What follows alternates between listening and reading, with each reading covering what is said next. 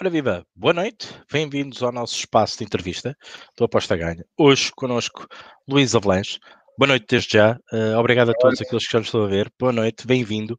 Bem-vindo à, à Aposta Ganha, bem-vindo a um sítio que conheces, bem-vindo a casa. Um, é importante termos pessoas que conhecem-nos bem, que, que, sabem como é que nós funcionamos e que nós também nos conhecemos uh, dos prognósticos, N prognósticos foste descrevendo uh, para todos os apostadores uh, que seguem especialmente o desporto americano da NBA.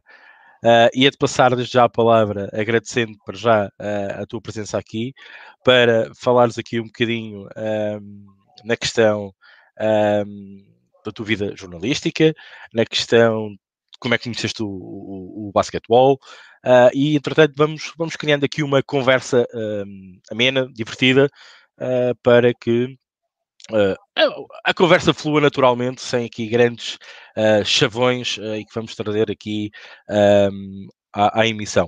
Apenas um reparo para a malta que, que está ansiosa por, por, te ouvir e para, para nos ouvir, e sobretudo, claro, ao Luís que está aqui connosco. Um, nós vamos selecionar alguns comentários para a parte final, ok? Ficam já avisados. Primeiro vamos deixar a conversa fluir, falarmos um bocadinho da NBA, conhecer o Luís, uh, falar de alguns trâmites que temos aqui em cima da mesa para falar e abordar. E depois no fim eu vou selecionar aqui a dois ou três comentários, vamos gerindo aqui também o tempo uh, e também a disponibilidade do Luís para irmos respondendo algumas perguntas. Uh, por isso fica já aqui o aviso. Quem quiser fazer perguntas uh, ao Luís, são bem-vindas. Escrevam aqui no nosso chat que nós, entretanto, vamos colocar no ar mais pela parte final. Luís, mais uma vez, muito obrigado por estares aqui connosco. Pedia-te novamente e dizendo novamente aquilo que, que, que disse no início, que me falasses um bocadinho uh, da tua carreira jornalística, uh, onde todos sabem e te acompanham uh, no, na imprensa desportiva, e também um bocadinho da história, porque o basquete, como é que nasceu o basquete. Eu ouvi algumas coisas sobre o Dafundo, sobre a história também de que tu até ias contrariado para um, para um treino de basquete, pelos vistos, para experimentar. É verdade. e gostava, gostava que falasses um bocadinho sobre isso, porque acho que para conhecermos o Luís, como é que o Luís chegou ao basquete, acho que esta parte é muito importante. Luís, força. Bom, em primeiro lugar, boa noite a todos. Uh, a história do basquete, de facto, é, é curiosa porque eu não teria, à, primeira vista, nenhuma razão para jogar basquetebol, zero. Primeiro, não sou grande, nunca fui, portanto, e, e a ideia que toda a gente tem que, que, que não, antes de conhecer o basquetebol, a primeira ideia que toda a gente tem é que é uma modalidade para gente grande. Ora, eu não tinha esse requisito, portanto seria improvável uh, ter alguma ligação com o basquetebol. Depois também não tinha ninguém na minha família, os meus conhecidos, não tinha nada, nenhuma ligação, e é preciso também ter em conta que estamos a falar no final dos anos 70, início dos anos 80, eh, e onde o mundo, embora para o pessoal mais novo faça alguma confusão aquilo que eu vou dizer, o mundo era bastante diferente, o mundo e aqui Portugal era bastante diferente daquilo que é hoje. Ou seja, uma pessoa que não praticasse uma determinada modalidade era difícil conhecê-la. Porquê? Porque tínhamos um canal e meio de televisão, chamemos-lhe assim, não havia internet, não havia YouTube, não havia vídeos, não havia essas coisas todas, e portanto, quer dizer, eh, era difícil em casa ou na escola nós termos um. apaixonar-nos por uma determinada modalidade que se não a conhecêssemos, era muito difícil. E portanto, eu com o basquetebol sabia que havia cestos, sabia que era, a ideia era pôr a bola dentro do cesto, mas não tinha nenhuma ligação. Acontece que tinha na, na, na escola primária um, um amigo meu que jogava basquetebol, que já, já jogava basquetebol, e que várias vezes me chateou a cabeça que eu devia ir treinar. E eu a conversa não me fazia sentido nenhum.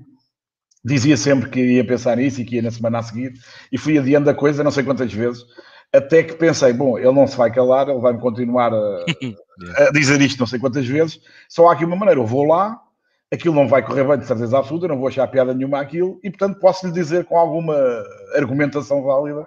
Eu tentei, não gostei, não percebi nada daquilo e vim vou à minha vida. E assim foi. Fui treinar uma vez ao Algésia da Fundo.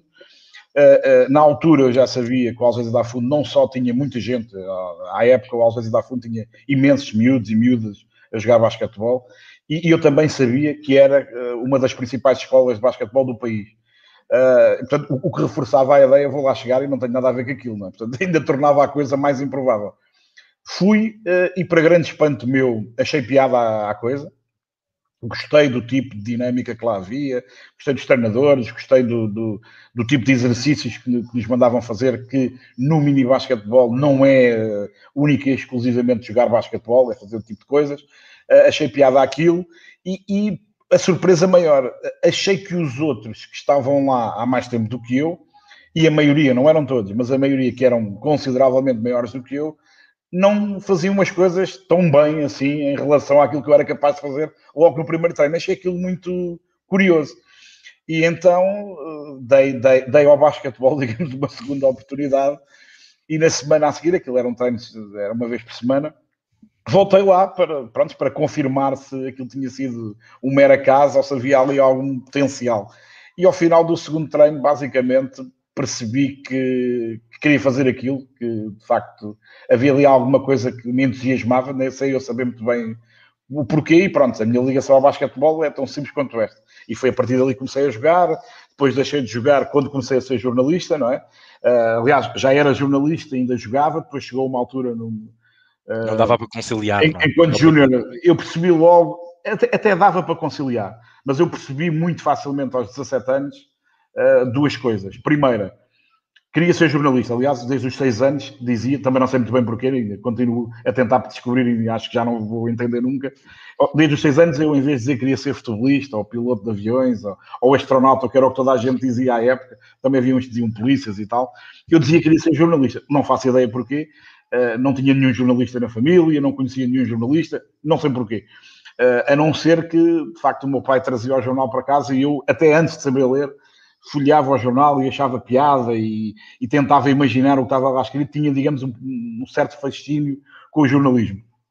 Quando, quando já era júnior, percebi, portanto, que queria ser jornalista, queria viver do jornalismo, e, portanto, entre uma coisa e outra era fácil ter que optar, e também tinha a perfeita noção que não tinha qualidade suficiente para viver de, do basquetebol, e mesmo que tivesse qualidade, que este aqui é um aspecto interessante, eu também não quereria viver do basquetebol. Porquê? Porque eu sei o país onde estou e onde estava à época. Sei que Portugal não é os Estados Unidos, por exemplo, onde obviamente quem é quem envereda por uma carreira profissional em qualquer modalidade, em condições normais, consegue viver dessa modalidade. E em Portugal, ao contrário da opinião, da opinião, da ideia de muitas pessoas que não conhecem bem as coisas, uh, tirando, é tirando o futebol, e mesmo o futebol, estou a falar da primeira divisão, e mesmo aí uh, se calhar é, é melhor reduzir isto a meia dúzia de equipas. Nas outras modalidades, é possível, de facto, quem joga nos clubes principais viver desse, dessa, dessa modalidade uh, enquanto a praticam, e portanto é perfeitamente normal quem joga com qualidade nos clubes principais até aos 30 e tal anos viver com relativa segurança com o dinheiro que ganha, mas eu não conheço ninguém, sinceramente ninguém, que chegando ali aos 30 e muitos, perto dos 40 anos, e que tenha sido jogador do Benfica, do Sporting, do Porto, nas mais variadas modalidades, que passado um ano ou dois ou três não tenha que trabalhar para viver. E portanto, eu, quando foi preciso tomar, digamos, ali a decisão, embora ainda fosse possível conciliar, mas eu também, também achei que quanto mais tarde fizesse esse corte, mais difícil seria para mim, porque custou-me imenso deixar de jogar basquetebol, imenso. Aliás, eu tive ali um tempo em que não queria sequer ver basquetebol em lado nenhum, porque me fazia uma confusão tremenda. Não queria ver na televisão, não queria ir aos pavilhões, nada, não queria. E depois também percebi que é isto que eu quero fazer, eu quero ser jornalista, e portanto, para, para poder também evoluir o mais depressa possível, tenho que ter uma disponibilidade total. E foi isso que eu fiz. Portanto, foi muito simples. A entrada no basquetebol é simples, a saída do basquetebol enquanto praticantes é muito linear, porque estava a entrar no jornalismo e depois ainda houve ali, uma, passado uns anos, uh, houve muita gente que me chateou a cabeça para eu, ser, para eu treinar. Eu dizia sempre que não, que não tinha tempo, que não queria. Depois lá inventei um esquema para ter ali um tempo mais. Uh, e acabei por andar 10 anos, sendo que o último, que foi o último campeonato antes da Liga Profissional de Basquetebol. Uh, embora as coisas fossem basicamente as mesmas que depois vieram a ser, em que fui treinador adjunto pelo segundo ano de, de, dos séniores do Atlético, com o Carlos Barroca, que era o treinador principal, e eu ali decidi mesmo, bom, então agora se vai começar esta ideia do profissionalismo, é, é mesmo a ideia, é mesmo o momento de eu sair, porque, quer dizer, eu, eu para além de perder dinheiro a ser treinador, eu, claro. a minha vida era uma confusão diabólica. Não é que hoje seja muito diferente, mas, mas não fazia sentido andar a correr para cima e para baixo. E pronto, e foi assim, mas foi, foi, obviamente tenho saudades do basquetebol, de, de, de, do treino, do jogo, tenho, tenho da competição, que é que eu, eu, eu, gosto muito da competição, de competir, de ganhar, de tentar ganhar, né? porque às vezes não se ganha sempre. Uh, mas foi, as coisas foram, digamos, um curso perfeitamente natural, normal e não vivo tranquilo com isso. Perguntava-te, qual foi o valor principal que retiraste na tua passagem do basquetebol que ainda hoje, por exemplo, utilizas ou na tua vida profissional ou na tua vida pessoal? Eu, eu, diria que 90 e tal por cento das coisas, da, da minha maneira de ser uh, e das coisas que eu considero essenciais, seja no relacionamento com as pessoas, seja no, no a trabalhar, a falar com os outros, uh, a, disp a, disponibilidade para estar com as pessoas, seja onde for, eu acho que tem tudo, ou quase tudo, vem do, da prática do desporto. Neste caso do, do, do basquetebol, não quero estar aqui a dizer que o basquetebol é diferente das outras, não acredito nisso, sinceramente acho que a prática do desporto e até se calhar, e sem nenhum desprimor pelos restantes, mas o desporto coletivo obriga-nos a, a, trabalhar em grupo, a perceber que não estamos sozinhos, que as nossas fraquezas podem ser colmatadas pela força dos outros, que nós também podemos ajudar aquilo que os outros não são tão fortes neste ou naquele aspecto, até perceber que nem todos conseguem fazer as mesmas coisas, que nem todos são iguais, que é exatamente o que acontece na nossa vida profissional e em tudo. Nós somos todos diferentes, podendo ser muito parecidos uns dos outros, somos todos diferentes. Uh, partilhar as coisas, partilhar. É, é, muito mais difícil partilhar o momento das tristezas do que das vitórias. E eu tive a sorte, uh, enquanto jogador e mesmo enquanto treinador, eu ganhei muito mais vezes do que aquelas que perdi mas o, o sentimento de perder é, é, uma coisa muito complicada para mim. Uh, ainda hoje, uh, eu, o meu filho tem é miúdo, eu, eu, não o deixo ganhar a nada, ele, sempre joga comigo e não quer que seja. Ele se ganhar é porque me conseguiu ganhar. Eu, não, eu, eu, acho que isso são coisas que é levarmos as coisas a sério. Uh, lá está, com fair play, perceber que não dá para ganhar sempre, perceber que os outros também têm o mesmo objetivo mas eh, o querer fazer sempre as coisas bem, o ter brilho, o ter o gostar de estar do lado de quem ganha, de, dos melhores, de, de não falhar, eh, o esforçar-nos para que isso aconteça mais vezes, isso são, são ensinamentos, são, eu acho que mais que ensinamentos são bases que me ficaram para a vida e que eh, tentei, tentei também transmitir isso aos miúdos que treinei. Ainda hoje, a, a, a gente nova que aparece no jornalismo, no Record, Uh, muitos desses valores é os que eu lhes tento passar, não é? Embora eu também acho que as coisas, isto, eu não acredito muito em, em mestres, em, as pessoas, aquela história dos mestres, não é bem estas coisas, mas eu, eu, eu, gosto também no jornalismo de tentar passar algumas ideias e algumas bases que quando eu tinha 17 anos também houve, houve pessoas que tiveram tempo e paciência para me passar. É verdade que os tempos hoje são diferentes.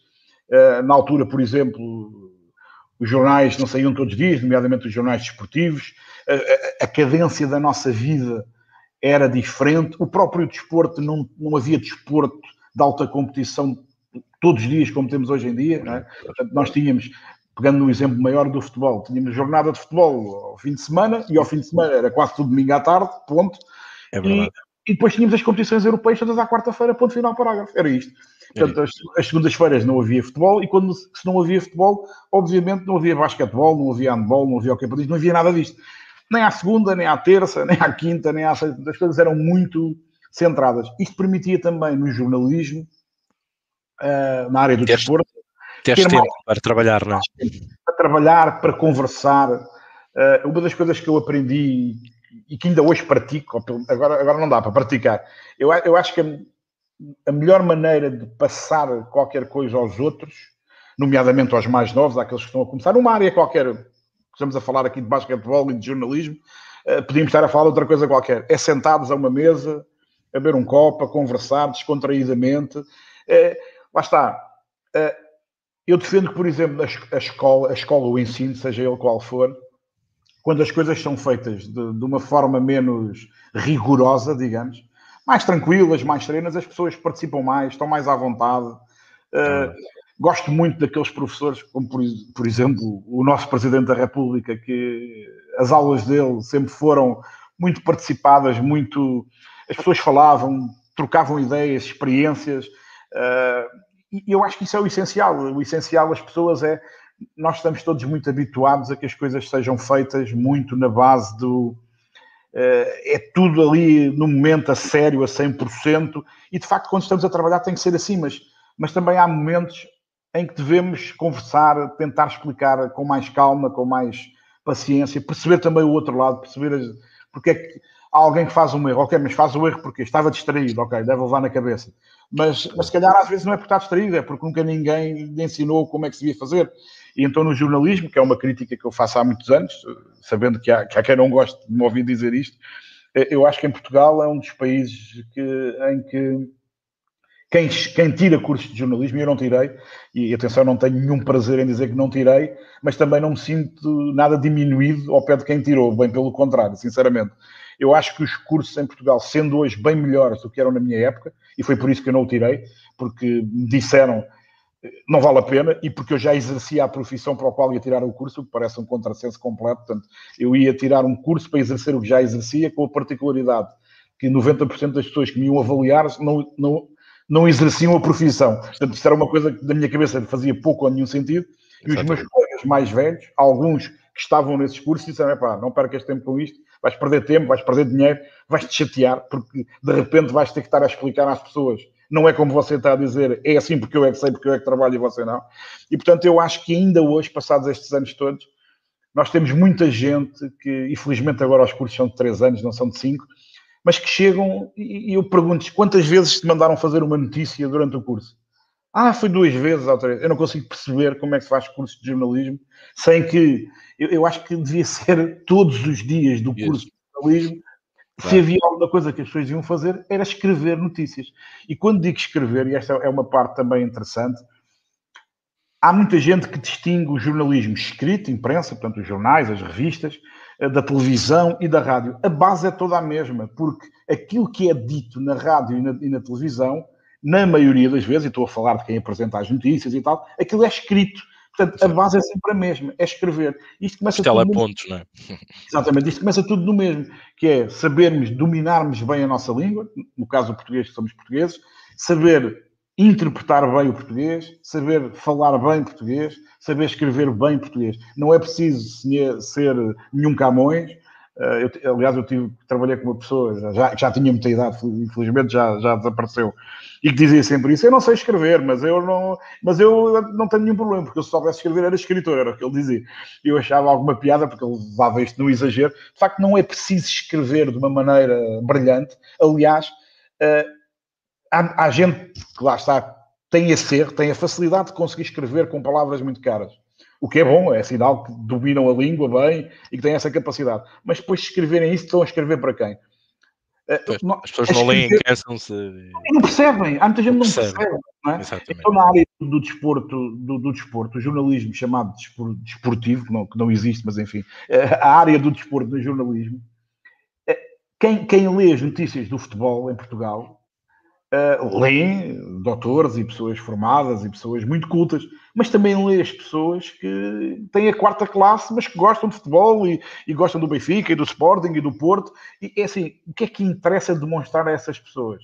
Que sabemos utilizar determinadas palavras, determinadas frases, fazer, construir umas coisas muito bonitas, se as pessoas depois olham para aquilo, leem e não percebem nada do que, é que a gente está a dizer. Não serve para nada. E, portanto, é esse tipo de treino, esse tipo de, de preparação que eu acho que, muito sinceramente, falta nas nossas faculdades. Uh, e, é, e, é, e, é, triste que assim seja, mas também não vou ser eu que vou mudar isso de certeza absoluta. Eu tenho só essa opinião e na minha. Uh, sempre que posso, tento ajudar o pessoal mais novo. E atenção, ajudar aqueles que querem ser ajudados, porque também há muita gente que não, não sabe as coisas e que não quer. Não, não. É lá está, fizeram o curso, fecharam com uma boa nota e acham que sabem. Mas não sabem nada não sabem nada, sabem pouco. Eu, eu, eu revejo um bocado as tuas palavras porque é muito difícil para escrever para um público muito alargado. E, porque nós nunca sabemos, eu, por exemplo, escrevo artigos, uh, como tu dizes muito bem, eu não sou escritor, nunca fui nem nunca vou ser, nem jornalista, nunca estudei para isso, uh, mas tento escrever da maneira que as outras pessoas percebam aquilo que eu quero dizer ou transmitir. Uh, esta sempre foi a minha gênese quando escrevo artigos, até que no Aposta Ganha, como é óbvio, sobre apostas desportivas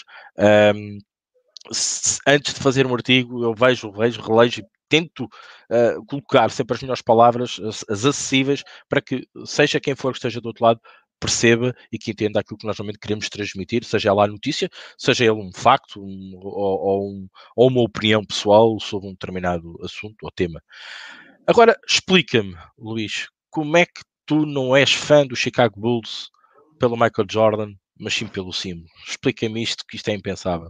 É, é, é simples, é, é, muito simples também, é porque foi antes, é tão simples quanto isto. É, é, eu, quando comecei a jogar basquetebol, portanto, temos que tentar, mais uma vez, situar a, a, época.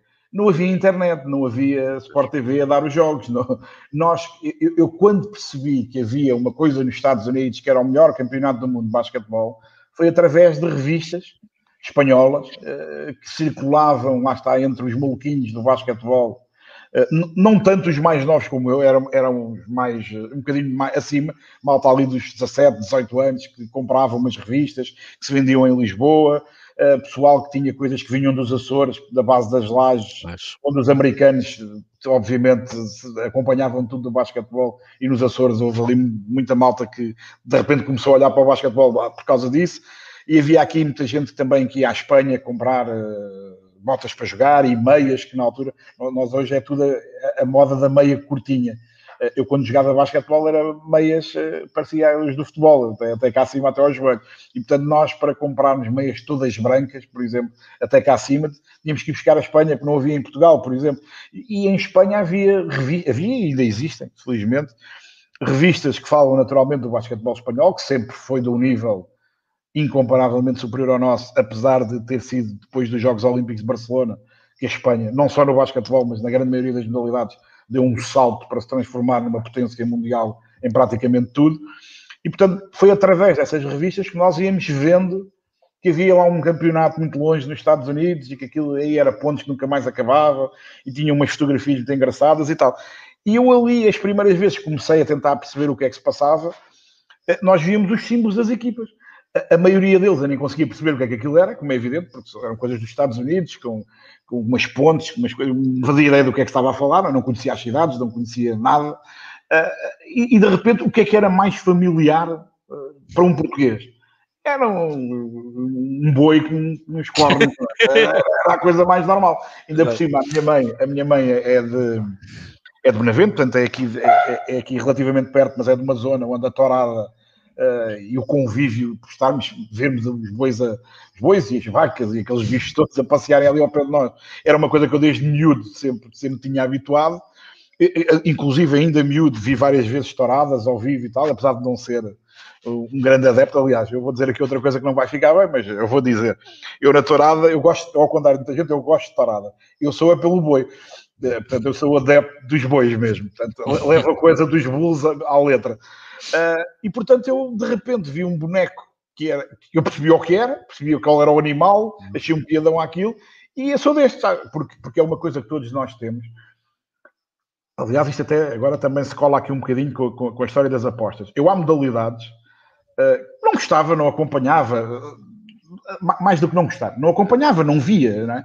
e depois por causa das apostas comecei a ver, sei lá, o snooker, por exemplo, era uma coisa que eu eu nunca tive muito jeito para jogar snooker nem bilhar, bilhar então zero, completamente zero, mas sabia como é que a coisa funcionava, mas não, não me entusiasmava, lá está, não tinha jeito para aquilo, aquilo não me interessava nada. Em Portugal é uma coisa que se pratica em brincadeira, portanto, do ponto de vista sério, entre aspas, não se pratica. Por causa das apostas comecei a acompanhar, comecei a ver e hoje gosto muito de ver. Gosto. Se não tiver mais nada para fazer, o que raramente acontece, gosto de estar quietinho em casa a ver o Ronnie O'Sullivan brincar, seja com a mão esquerda ou com a, ou com a direita, acho aquilo um espetáculo sei lá, as setas, quando, quando o Phil Taylor apareceu e começou a aviar tudo e todos, era engraçado ver aquilo. E, e, e é estas coisas que nós vamos tendo depois a. Quando começas a ter gosto por uma competição ou por uma modalidade, o passo seguinte é mesmo que aquilo seja nos Estados Unidos, seja muito longe e que tu nem sequer vejas, é adotares uma equipa como sendo a tua. É normalíssimo. É o que, aliás, é o que acontece também cá porque é que somos do Benfica, do Sporting ou do Porto, tem a ver com isto também, porque gostamos de desporto, essencialmente de futebol, e a partir dali depois achamos que estar a ver o futebol pelo futebol tem só um bocadinho de piada, não é? E depois é mais giro se aqueles que nós gostamos mais ganharem mais vezes. Pronto, e então foi por aí que eu fiquei adepto do Chicago Bulls, foi, foi uma coincidência, passado alguns anos, aparecer um senhor chamado Michael Jordan e ter algum jeito para aquilo. Foi só uma coincidência que me deu um grande jeitaço durante uns anos. Agora, é. Agora nem por é verdade. Ia-te falar nesse teu percurso de jornalista e depois te dedicaste ao, ao basquetebol. Uh, tiveste o grande privilégio de entrar dentro de um pavilhão nos Estados Unidos e acompanhar um grande jogo. E eu ouvi uma história dos hambúrgueres um, que achei curioso uh, e gostava que tu retratasses um bocadinho dessa tua experiência, essa tua vivência dentro de um pavilhão Uh, obviamente que agora não se está a pensar nisto, mas uh, devido à, à, situação de pandemia que estamos a passar, mas é essa tua sensação, a tua primeira sensação dentro de um pavilhão, com o público todo uh, a ver um jogo da NBA ali, tu ali, e claro que tocasses na história do, do hambúrguer que achei curioso. Eu, eu a primeira vez que, que vi um jogo da NBA ao vivo é, lá está, era quando era treinador adjunto no, no Atlético e fomos fazer uma digressão aos Estados Unidos, à zona da Califórnia, e bateu ali uma coincidência de quando lá estávamos e num dia que não tínhamos jogo em Los Angeles, os Lakers jogavam com os Cleveland Cavaliers. Lembro perfeitamente por uma razão simples, não tanto por ter sido o primeiro jogo da NBA que eu vi, mas essencialmente porque o jogo não valeu rigorosamente nada, foi horrível. Foi dos piores jogos da NBA que eu vi, que não teve interesse nenhum, zero. Os Lakers ganharam facilmente, que não teve história nenhuma, apesar de eu lembro de jogar um, base do lado contrário que era muito bom, que era o Mark Price, aquilo não teve piada nenhuma. Zero. Nós estávamos da bancada a olhar para aquilo já fartos daquilo, porque aquilo não, não teve nada.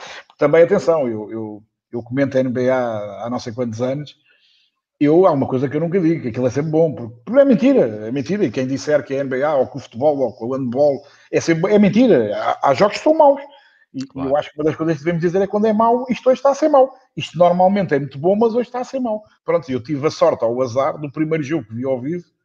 Foi péssimo, não foi mau, foi a seguir, foi péssimo. E aquilo estava a ser tão mau que o pessoal estava, o pavilhão não estava cheio, não está, lembro perfeitamente, não estava cheio, mas tinha muita gente. Mas estava tudo, parecia que estava na missa, porque aquilo não interessava a ninguém, ninguém queria saber daquilo. Então, às páginas tantas, lá eles anunciaram que se os Lakers marcassem, eu acho que era se passassem os 100 pontos, acho que era isso, tenho bem ideia, mas acho que era isso, que davam dois hambúrgueres a toda a gente no final do jogo. Bom, e de repente o pavilhão, o pessoal estava lá, foi uma grande festa porque estava em causa ganhar dois hambúrgueres.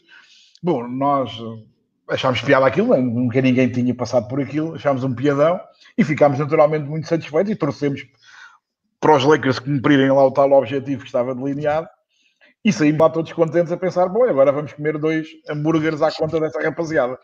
Até ali a coisa funcionou. O problema foi chegar cá fora e ver a fila que existia para ir buscar os hambúrgueres. Como é óbvio, fomos embora sem hambúrguer nenhum, porque, sei lá, não faço ideia quantos milhares lá estavam na fila dos hambúrgueres. Mas eram muitos, eram muitos, e portanto nós percebemos claramente que se, se houvesse hambúrgueres, primeira questão, quando chegasse a nossa vez, provavelmente iríamos comer hambúrgueres ao pequeno almoço, e portanto não valeria, não valeria a pena ficar ali. Portanto, foi a minha primeira experiência dentro de um pavilhão da NBA, foi um jogo horrível, ganhei dois hambúrgueres e não comi nenhum. Uh, a outra coisa, a coisa boa é que, de facto, uh, o impacto de entrar dentro de um pavilhão da NBA é uma coisa assustadora. assustadora. Uh, lá está, nós temos que partir de uma base que em Portugal, à época, os pavilhões levariam mais gente. Eu não sei se teríamos cá nessa altura algum que levasse 5 mil pessoas para aí, 6 mil, por aí, talvez, não mais. Uh, e de repente estamos num pavilhão para não sei quantos mil, não é? E não estamos habituados a ver isso, é uma coisa estranha. Mas enfim, mas, mas esse é curioso porque depois, com os anos, e então depois já a trabalhar, também, também voltei a ver jogos enquanto ia lá passar uns dias e com a minha mulher e íamos ver jogos a Nova York e, e, e a New Jersey e a outros sítios mas depois a trabalhar, nomeadamente nas finais de conferência e nas finais da NBA, em que fui a, a cinco, se não estou em erro, mais até do que nos All-Star Games, uh, é, é, indescritível de facto. E eu acho que aí nem tem muito a ver o meu passado ligado à modalidade. Eu acho que qualquer pessoa que goste de desporto, ou qualquer pessoa que pode até nem, nem ter grande atração pelo desporto, mas quando vê um grande movimento de massas, fica ali um bocadinho aí, isto é uma coisa a sério, entrar num, num pavilhão da NBA num jogo de uma final é uma coisa de loucos completamente. E eu, eu, vi uma, eu tive numa das finais uh, Knicks Santo António, em que os Spurs em casa não jogaram sequer num pavilhão, jogaram num estádio. Jogaram num estádio de futebol americano, no Alamo Dome. Uh, obviamente eles não, não conseguiram ter o estádio todo. Era a ideia até. Eles queriam ter, tanto o estádio todo lotado não dava, porque uh, eles depois tentaram pôr a meio e ainda andaram um pouco para o lado esquerdo. Ou seja, havia gente no cimo do estádio que via uma cortina, ok? Okay. E depois vi o campo lá um bocado mais à frente.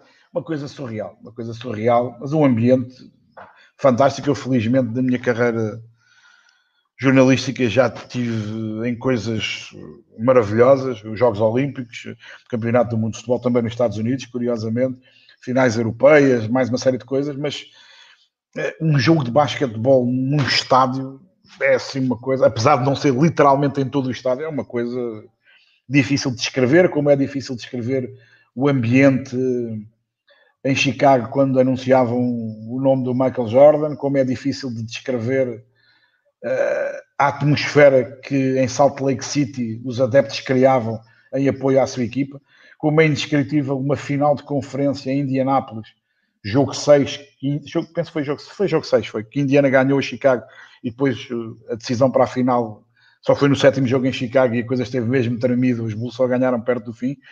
Mas eu, foi um, eu nesse jogo fiquei em Indianápolis atrás de, de um cesto, debaixo de um cesto, mesmo ali na, na, primeira fila, segunda fila, e eu não conseguia ouvir nada, nada, o jogo todo. O jogo todo. era um barulho tão grande, tão grande, eu não conseguia perceber como é que nos descontos de tempo os jogadores percebiam o que é que os treinadores estavam a dizer. Quer dizer, isto admitindo que eles perceberam alguma coisa, não faço ideia. É um barulho, uma coisa impressionante, impressionante. E isso, isso, são, são, são coisas que nunca me vou esquecer, porque são momentos que eu, eu, eu, eu nunca tive gosto algum por fotografias, vídeos. Eu, lembro-me de levar máquinas fotográficas para aqui e para ali e não tirar fotografia nenhuma. Não, não, não, nunca tive, nem gosto de tirar, nem gosto de aparecer, nunca foi uma coisa que. Mas, por exemplo, hoje, hoje dou comigo muitas vezes a pensar nisso que desaproveitei oportunidades sensacionais para registar imagens, sons de coisas que hoje gostaria de estar aqui a, a ver e se calhar a partilhar com outras pessoas, porque felizmente ao longo destes anos e, e nos últimos, por, questões profissionais, naturalmente, passo a vida quase sempre dentro do jornal e já não vou uh, a lado nenhum, basicamente, é muito raro, mas tive anos em que fui a muito sítio, vi muitas coisas, vi muitas equipas excelentes, a começar pelo Dream Team Basquetebol, que é uma coisa que para mim é só a melhor equipa da história de tudo, não é de basquetebol, é de tudo. É, era uma equipa que era imbatível, eu não conheço, nunca conheci outra. Uh, aquela era completamente imbatível, era impossível quem quer que fosse derrotá-los. Aliás, eu continuo a achar que se naqueles Jogos Olímpicos, se toda a gente se juntasse contra eles, era só um bocadinho menos uh, fácil porque eles ganhavam na mesma, porque aquilo era uma, uma equipa de sonho, uma coisa absolutamente impressionante. Então eu tenho tido essa sorte de, de, de, ao longo dos anos, ter estado em sítios maravilhosos e ter visto coisas que muita gente daria bom, muito bom dinheiro para pelo menos uma vez eu ter visto e, obviamente fico muito feliz por isso. Só tenho pena de não ter registado algumas coisas porque até eu próprio gostaria hoje de olhar para alguns vídeos. reavivar a memória gostava, gostava, sinceramente gostava. Eu ouvi-te uma vez a falar e registrei, uh, e agora vamos puxar aqui um bocadinho uh, para as apostas, um, a este encontro uh, das apostas. Um, e que, para, para quem é apostador da, da NBA ou quem aposta em basquetebol, e eu sabendo o quanto é difícil apostar em basquetebol, não percebendo da, da, das apostas de basquetebol, disseste uma coisa muito curiosa que foi a questão da teoria do, do empate na NBA não existe. Vamos a falar da NBA. Porque ouvi-te dizer que não há nenhum jogador que entre em campo que pense uh, em, em, em, empatar o jogo. Eles querem ganhar, sempre ganhar. Uh, um bocadinho de cultura americana, uh, provavelmente associada a isso. Referiste isso também, e eu não deixo de concordar. Quanto é que isso é importante na tua mente? E também sei que também fazes uma, umas apostas no, no basquetebol. No fator decisivo uh, quando, quando, tu, quando tu fazes uma aposta num jogo. Uh, o que é que tu utilizas deste fato do desempate ou do empate uh, influencia a tua aposta nesse sentido? Eu, eu, eu aposto na NBA com alguma regularidade, não vou dizer que é todos os dias, mas é praticamente todos os dias. Mas sou muito pouco dado uh, a apostar ganha a equipa A ou a equipa B. Uh, por, por, por duas razões. Porque se efetivamente fosse muito simples, só isso, acertar quem ganha, bom, então não fazia mais nada na vida. Todos os dias acertava nos jogos todos e não fazia mais nada.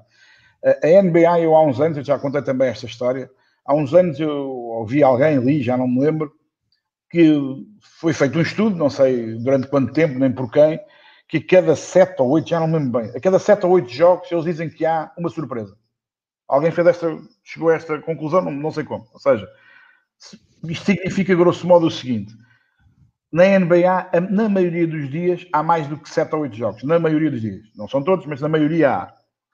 Se, matematicamente, a cada 7 ou 8 há uma grande surpresa, isso significa que todos os dias há pelo menos, se forem 8 jogos, há uma surpresa lá metida no meio. Se forem 10 ou 11 ou 12, há uma e meia. Se forem 13 ou 14 jogos, provavelmente há duas. Ora, o que é que isto significa? Que significa que naquilo que parece mais óbvio, está lá uma rasteira todos os dias à tua espera. E apesar da NBA, exemplo do ténis, ter uma coisa que me agrada enquanto apostador, que é ou é branco ou é preto. Portanto, não há empates e, portanto, matematicamente, nós podemos escolher a equipa que não é minimamente favorita, que tem uma odd de 10 ou de 15. Mas, objetivamente, eles ou ganham ou perdem. Não há outra hipótese. É? Claro. E, portanto, nós partimos sempre com uma base de 50%.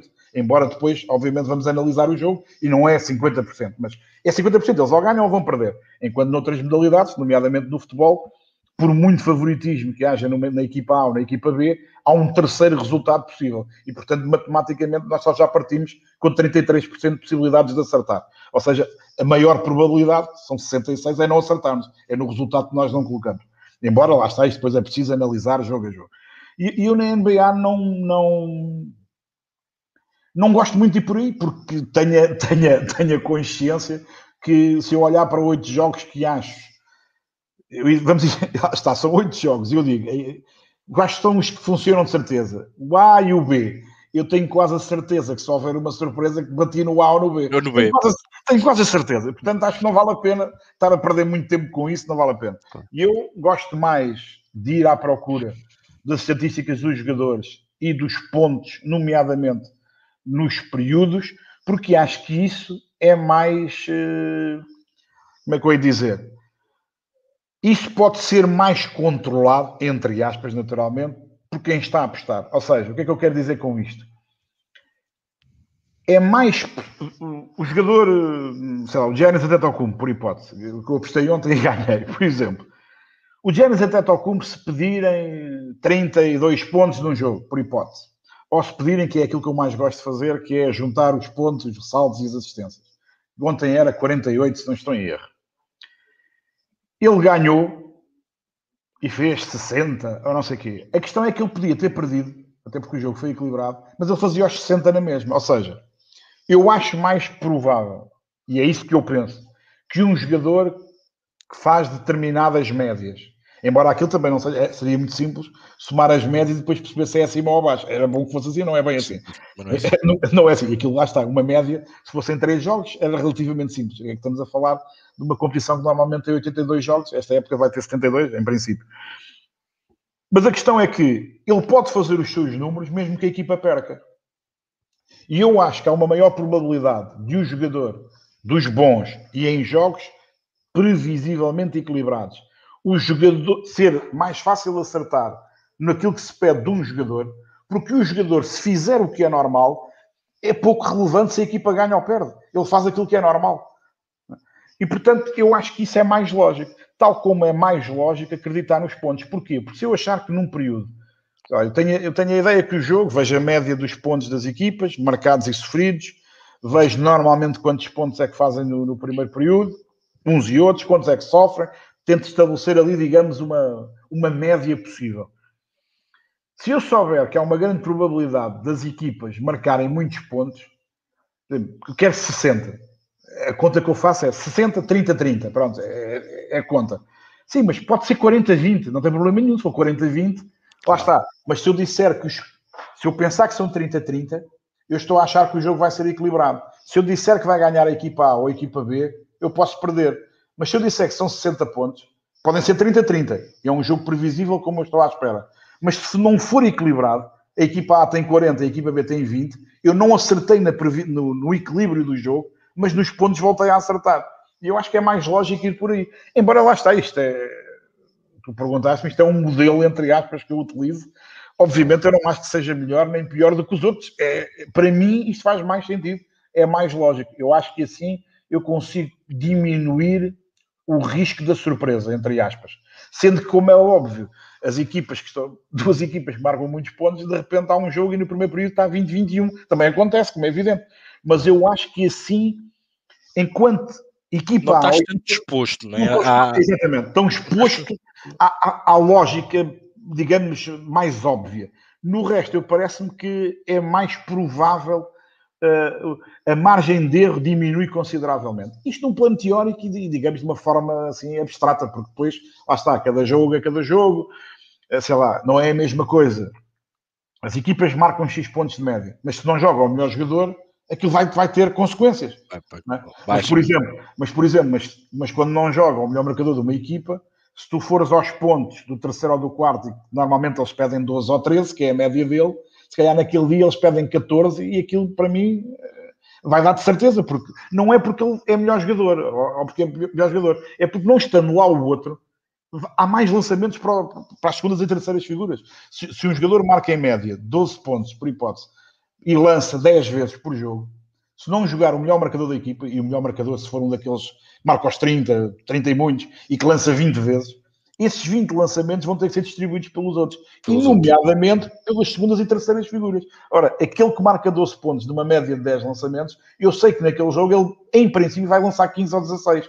Não só porque vai ter mais bola, mas também vai ter mais minutos. Porque quando não está lá o outro, eles vão carregar mais na segunda e na terceira Ora, se aquilo normalmente a média é 12, e se naquele dia, em vez de me pedirem 12, me pedirem 14 ou 15, eu acho que a probabilidade daquilo funcionar é alta. Agora lá está isto, depois isto. Eu, eu, eu, lembro que, com muito pessoal aí do Aposta Ganha há uns anos, tive grandes discussões, grandes discussões, lá está, debates, lá está, à volta da mesa, debates, eu gosto mais de dizer debates, troca de opiniões, eh, que era as famosas apostas, as apostas que têm valor e que não têm valor.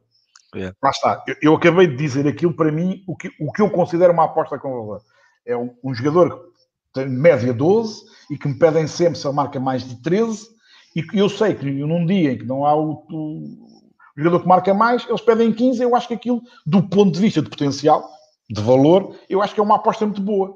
Agora, para mim, de valor são todas as que ficam verdinhas. Essas é que são boas, essas é que são claro, de valor. Claro. As, as, outras podem ser todas odds de 50. Se eu não acertar claro. nenhuma, para mim não tem valor nenhum. Embora eu sei que, do ponto de vista do, do pessoal mais rigoroso nestas coisas e mais metódico, o que eu estou a dizer não faz muito sentido para eles, mas eu lá está, eu como nunca quis viver das apostas, eu gosto de apostar, quero ganhar, naturalmente, não, não, não quero perder, mas uh, faço isto mais por, por desporto, entre aspas, eu tento me basear nisto numa lógica mais uh, funcional e não uma coisa tão, tão Nós... uma metodologia tão, tão exacerbada. Nós aqui, nas, nós aqui nas apostas utilizamos muito a teoria do valor, que é aquilo que estavas a dizer, e também muito pela análise que tu tens qualitativa. Tu vais buscar a qualidade do jogador, vais, vais perceber se esse, se esse jogador vai estar influenciado ou não a, a nível de pontos, o exemplo que deste, por a ausência de uns ou, ou a presença de outros, uh, e, e, tu vais procurar uh, uma aposta de valor perante a tua análise qualitativa e também percebi, por aquilo que me disseste, olhas muito para as estatísticas dos jogadores, neste caso, uh, calculando uma média digamos, tangencial uh, relativamente a esse jogador, aos lançamentos, aos triplos, uh, a esse tipo de combinações, e consegues perceber para aquilo que o jogo te diz ou, ou pelo encontro e fazeres a tua a chamada, nós falamos aqui muito a, a, parte mais, mais profissional da coisa, digamos, a, a tua odd de valor, a tua, a tua odd uh, que, que, tu achas que está desajustado. Eu tento perceber onde é que acho que lá está que é mais fácil a coisa furar, entre aspas, é? Claro. E é isso que eu, que eu procuro. E, e, depois lá está, é, é, evidente que isto, para quem não, não está muito dentro de uma determinada modalidade, e nesse caso estamos a falar da NBA, isto é um trabalho um bocadinho exaustivo eu, como conheço praticamente os jogadores todos, as médias, eu, eu, não sei as médias, digamos, eh, eu não sei se são 16,8 ou 16,4, não sei. Tá? Mas sei que a coisa anda ali mais um ponto acima, um ponto abaixo, um ressalto acima, um ressalto abaixo. Eu sei, entre aqueles que normalmente estão disponíveis nas apostas, que são os principais, eu sei aquilo quase de cabeça. E, portanto, é uma questão de depois perceber. O jogo é em casa ou é fora, é contra uma equipa fácil ou difícil, esta equipa está completa ou incompleta, os outros descansa alguém ou não descansa alguém, porque isto são fatores, lá está, isto pode ser tudo completamente ao lado, sempre. Isto não é matemática, isto é um jogo Exatamente. e o melhor marcador da NBA ou de outro campeonato qualquer chega lá um dia, lança 10 bolas, elas batem todas no espigão, não entra nenhuma. Isto acontece também. Agora lá está, acontece mais a uns do que a outros. Se souberes a quem, é a quem acontece menos, se souberes que o jogador sempre que joga contra, sei lá, há, há, há coisas muito engraçadas em todo o desporto, não é só na NBA. Há equipas que não são de topo, mas que, por uma razão qualquer, encaixam muito bem com determinado adversário que é fortíssimo. Há, todos os anos há coisas assim. Há uma equipa que é cá de baixo, mas que sempre que joga com uma lá de cima, ganha-lhes sempre, ou se não ganha, a coisa vai ali. Olha, vou-te dar um exemplo. Os Lakers, uh, acho que não estou enganado, lá está os dias, para mim está. Os fusos horários baralham-me aqui a coisa toda. Os Lakers ganharam os últimos dois jogos à equipa de Oklahoma. Em casa aos dois jogos. Uma coisa perfeitamente banal. Uns são campeões, são super favoritos a ganhar, super, quer dizer, são bastante favoritos a ganhar o campeonato. A equipa de Oklahoma é quase um milagre como é que eles ganham jogos, porque para além de não terem muito bons jogadores, agora o de ontem nem jogou o melhor jogador, o, o Gilgis Alexander. Estes dois jogos os Lakers ganharam em prolongamento. Ganharam em prolongamento, em casa, e estiveram o jogo todo a perder, todo a perder. É assim, uh, porquê? Epá, ninguém sabe, mas há qualquer coisa no jogo da equipa de Oklahoma, que é, que é uma coisa relativamente banal, mas contra uma equipa fortíssima eles conseguem, de alguma maneira, encaixar ali. Isto não, não há uma explicação, como é que eu ia dizer, do ponto de vista basquetebolístico. Tu olhas para o jogo, olhas para as equipas e aquilo não, não faz sentido. Não faz sentido. Mas acontece, mas acontece, sei lá porque é que acontece. Porque, por alguma razão, há casos onde é relativamente fácil perceber porque é que uma equipa, não sendo muito forte, mas contra uma equipa forte, consegue encaixar. Porque, por exemplo, tem um determinado jogador que tem as características do melhor jogador dos outros e então encaixam, ele consegue atrapalhar o outro e isto é o suficiente para a outra equipa não funcionar bem. Há casos assim que é muito simples olhar e perceber porque é que, havendo uma diferença grande no, no, no registro das equipas, porque é que quando encaixa uma com a outra a coisa costuma dar para o torto. Há outras que tu podes estar dias a olhar para aquilo e não há uma razão objetiva, mas acontece. E agora lá está, se tu estiveres muito dentro de uma determinada modalidade, acaba por ser mais fácil uh, antecipar determinadas coisas, prever determinadas coisas.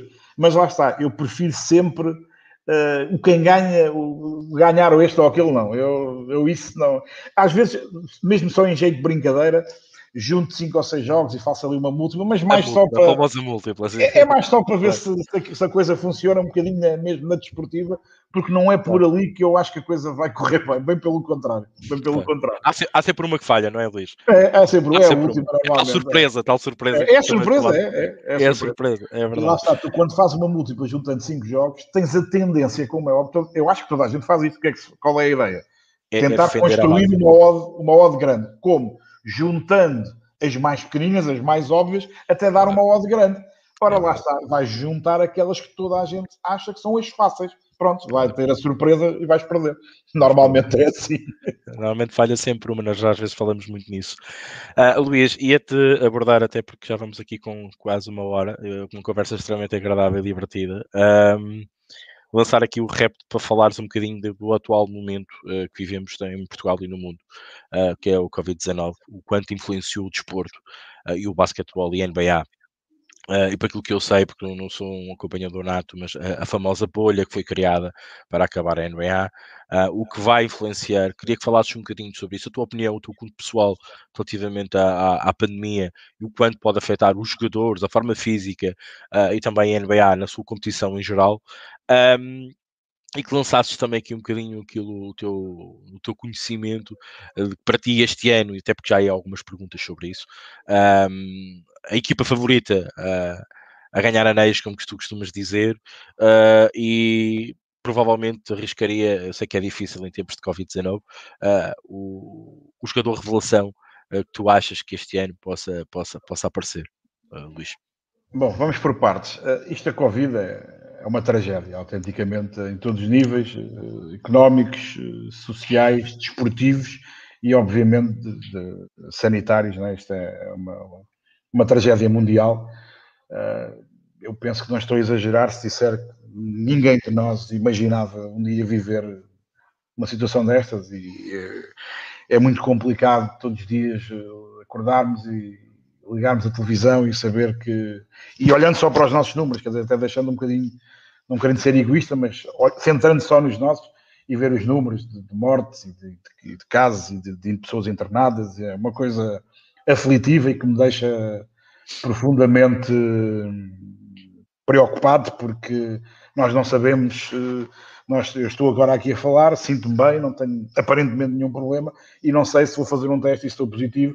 E pior do que isso, não sei, e, portanto, não sei se, se estiver positivo, se amanhã não estou mal e também não sei, posso não estar mal, mas posso estar a, a infectar contaminar outras pessoas. Que podem ficar mal. Portanto, isto é, do ponto de vista de qualquer ângulo de abordagem, é uma coisa horrível e que me deixa profundamente preocupado e, sei lá, e a desejar que isto tenha um fim quanto antes, porque se não vamos dar todos em malucos e, e, se não morrermos da doença, vamos morrer de outra coisa qualquer, porque isto é, enfim, é uma desgraça que se abateu no mundo todo.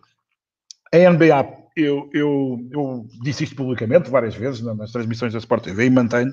Eh, eu não acreditava que, que a cena da bolha funcionasse como funcionou, porque eu, eu conheço, lá está, a maneira de ser dos, dos americanos, dos jogadores, estamos a falar de gente, grosso modo, que são todos milionários com egos muito, muito bem vincados, e eu não estava a imaginar como é que iam convencer aquele pessoal todo a juntar-se numa primeira fase, sete ou oito equipas em cada hotel, eh, fechados ali, a terem que comer eh, separados. Nada daquilo na minha cabeça fazia sentido. Nada. Aliás, eles não estão sequer muito habituados a viver em grupo, que é uma coisa que para nós temos, isto também nos faz muita confusão, porque nós temos, a, lá está, temos as coisas à nossa imagem. Os jogadores da NBA viajam no avião da equipa, chegam ao hotel que a equipa reservou, é dada uma chave a cada um com o número do quarto e dizem-lhes amanhã às nove e meia sai o autocarro para ir treinar. Se eles vão jantar uns com os outros, se vão sozinhos, se vão comer fritos, se vão beber álcool, se vão deitar às seis da manhã, ninguém quer saber disso, ninguém controla nada disso Engraçado, não é, sabia disso.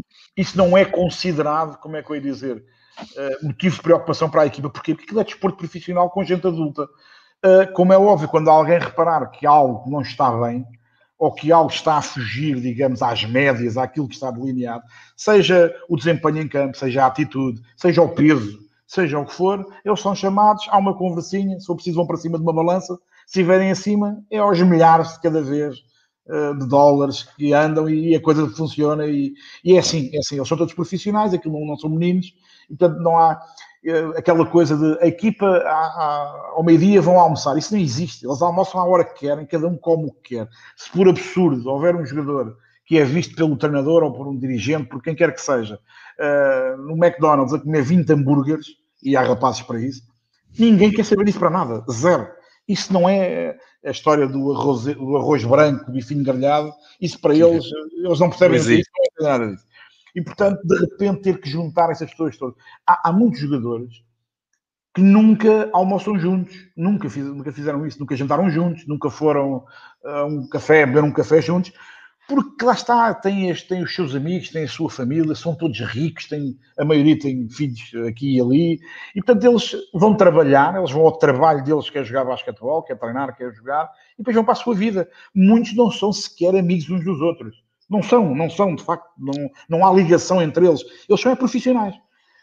Uh, e como é evidente, tu de repente pensar que essa gente se vai juntar toda num espaço fechado, sem poder ter a, a, família, nomeadamente os filhos, que é o que mexe mais com eles, sem poder, só dizeres a eles, vocês não podem sair daí, nos primeiros dias antes de, dos jogos começar, uh, andavam malucos, saíam da rua iam mandar vir hambúrgueres, ficam doidos, não estão habituados a funcionar assim. A grande verdade é que eles, houve vários episódios de coisas completamente recambulescas antes dos jogos começar, mas depois dos jogos começar aquilo foi, foi um sucesso gigantesco. A NBA conseguiu transformar partes de hotéis em campos de treino, em ginásios, uma coisa verdadeiramente uh, estonteante. Eles gastaram milhões e milhões, mas conseguiram provar ao mundo, ao mundo que, era, que, era, que eram capazes de funcionar aquilo. E eu acho que se, que se há organização no, no, planeta capaz de fazer aquilo, é, só podia ser a NBA. E acho que a NBA teve o condão de mostrar até aos outros desportos, e, e mesmo ao, ao basquetebol nas outras paragens, que é possível fazer. Agora, obriga a toda uma logística e um investimento que não é, não é de facto normal. Eles funcionaram e a seguir não ficaram, ficaram por aí. Não, e agora vamos fazer uma próxima época, já a seguir, e vamos jogar em casa e fora com viagens, que é outra coisa que eu ouvi dizer, então, mas eles vão andar em aviões, em hotéis, para cima para baixo, autocarro. Isto não faz sentido nenhum. A verdade é que eles conseguem fazer. Agora veio mais uma, uma resma de resultados e houve um caso agora. Houve um caso entre os jogadores, um em 400 e não sei quantos. Houve um caso. Na semana da última vez não tinha havido nenhum. Como é que eles fazem isto? Não sei. Obviamente, há, o, o, protocolo sanitário, eu via um calhamaço que nunca mais acaba, com todas as coisas que tu podes imaginar. Então, isso acontecer isso. Há lá uma linha a dizer, se acontecer isto, está lá. Está lá. Eles, já, eles já se lembraram disso.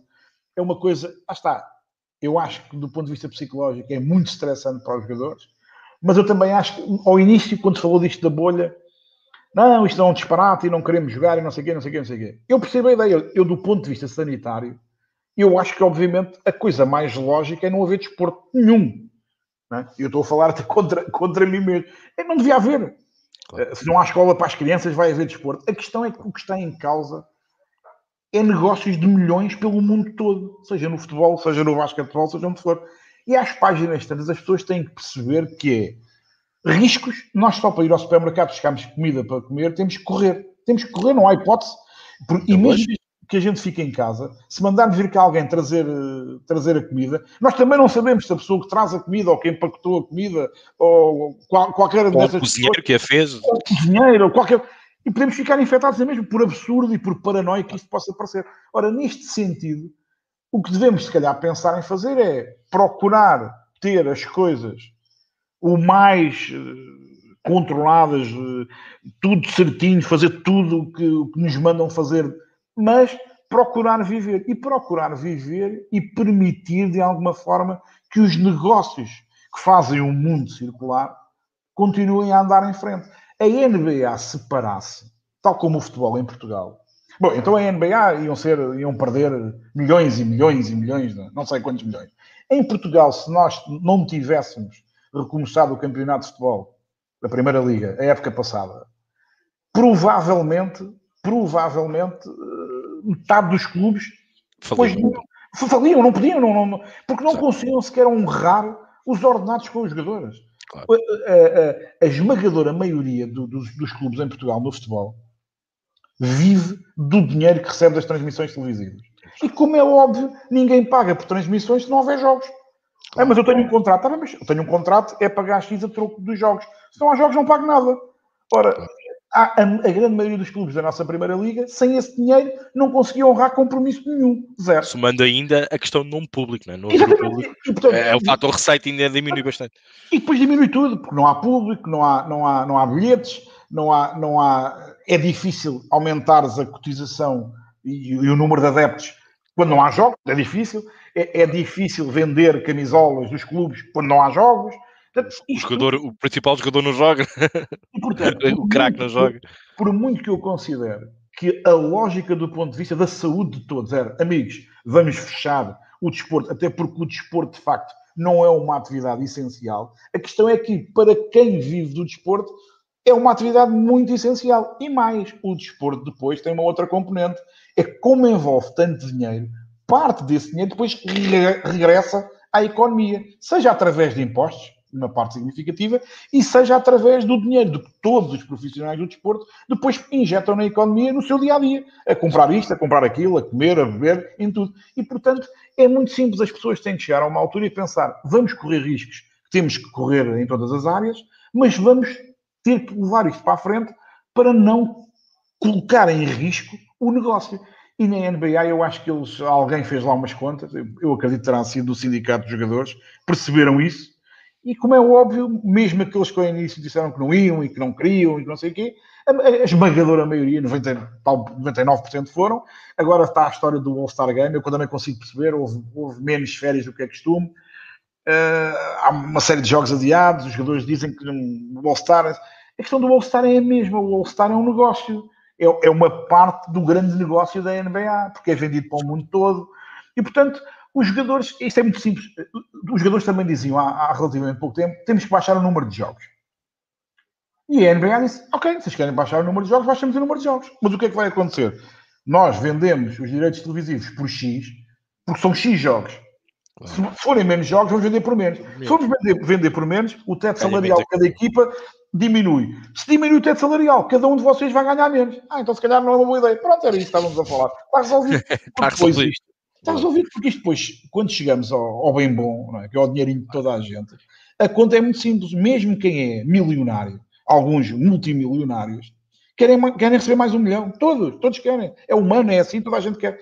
E portanto, quando chega ali ao momento, amigo, é para baixar, então vamos baixar o dinheiro. É pá, não, então se calhar fica na mesa. Pronto, é o que vai acontecer. E eu acho que eles têm tido, uns de uma forma mais rápida, outros mais lenta, mas têm tido a capacidade de chegar a esta conta, que é a conta que, que temos que fazer, obviamente percebendo que é preciso ter cuidado, que é preciso ser rigoroso e que é preciso fazer tudo para diminuir os riscos, mas que há um risco óbvio que é, que é o da sobrevivência de todos nós, termos emprego e termos a, a, as várias indústrias a funcionarem. É, é, tão simples quanto isto. Em relação a, a, aos jogos, eu acho que dificilmente as equipas de Los Angeles não são outra vez eh, as mais sérias candidatas, embora já se sabe antecipadamente, uma delas, uma pelo menos não chega à final de certeza, porque só pode chegar uma porque são, são da mesma conferência. Eu acho que eram à partida e neste momento continuam a ser as equipas, apesar de altos e baixos, uh, continuam a ser aquelas que me parecem oferecer mais garantias de sucesso.